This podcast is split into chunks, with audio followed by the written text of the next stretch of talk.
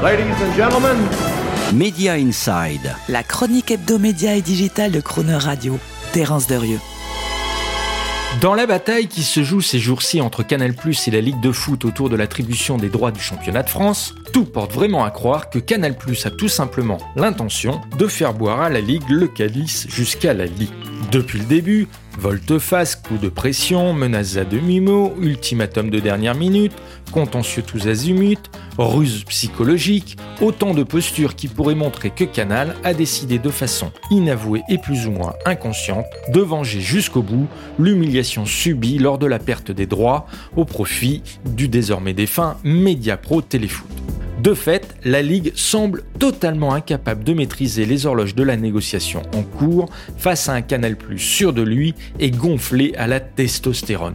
Dès lors, les déconvenus ne font que s'accumuler pour la Ligue dans cette discussion. Impossible de trouver une alternative à Canal+. La seule valable, Beansport, est pieds et poings liés par le juteux contrat de distribution exclusif versé par Canal+. Quant à Amazon ou Dazone, certes ils diffusent du foot dans leur service de streaming, mais ils ne sont prêts à se positionner que comme des contributeurs d'appoint. Impossible aussi pour la Ligue d'avoir des prétentions financières élevées quand elle a accepté de facto, avec la faillite de Mediapro, des baisses tarifaires de près de 50% et qu'elle s'est contentée d'un pourboire de 35 millions d'euros de Canal+, en contrepartie de la diffusion, certes en crash, de l'intégralité du championnat par la chaîne pour la saison qui vient de s'achever. Impossible non plus de gagner du temps dans les discussions avec Canal+. Il y a quelques mois, il fallait absolument un chèque de Canal pour payer les clubs exsangues en pleine pandémie, et là, rebelote, il est urgent de signer vite pour que les clubs puissent faire leur mercato avant la reprise du championnat.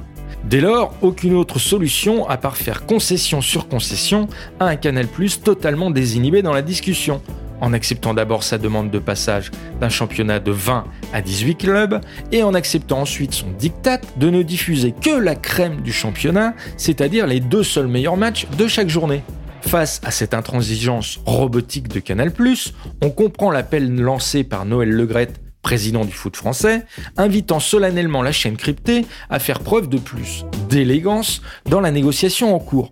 Pas sûr que cela suffise à en attendrir les dirigeants, dont la marge de manœuvre financière semble inexistante vu le mur de dépenses programme auquel ils doivent faire face.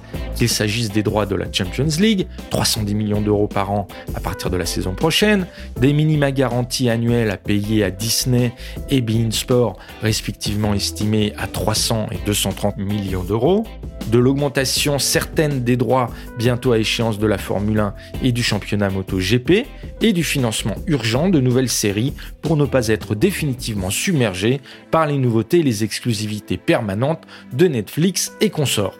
Après tout cela, il est fort à parier qu'il ne reste pas grand-chose à donner en plus à la Ligue. Alors certes, un effort, un mot gentil, par élégance selon la formule de Legrette, n'est pas impossible de la part des négociateurs de Canal+, Bolloré et de la direction des achats de Vivendi, et ils en sont capables. Mais comme disait Al Capone, on obtient toujours plus avec un mot gentil et un revolver qu'avec un mot gentil tout seul. Et donc à la fin, c'est bien la Ligue qui pourrait boire le calice jusqu'à la lie. Retrouvez Media Inside chaque mercredi à 7h45 et 19h45 et en podcast sur le chronoradio.fr.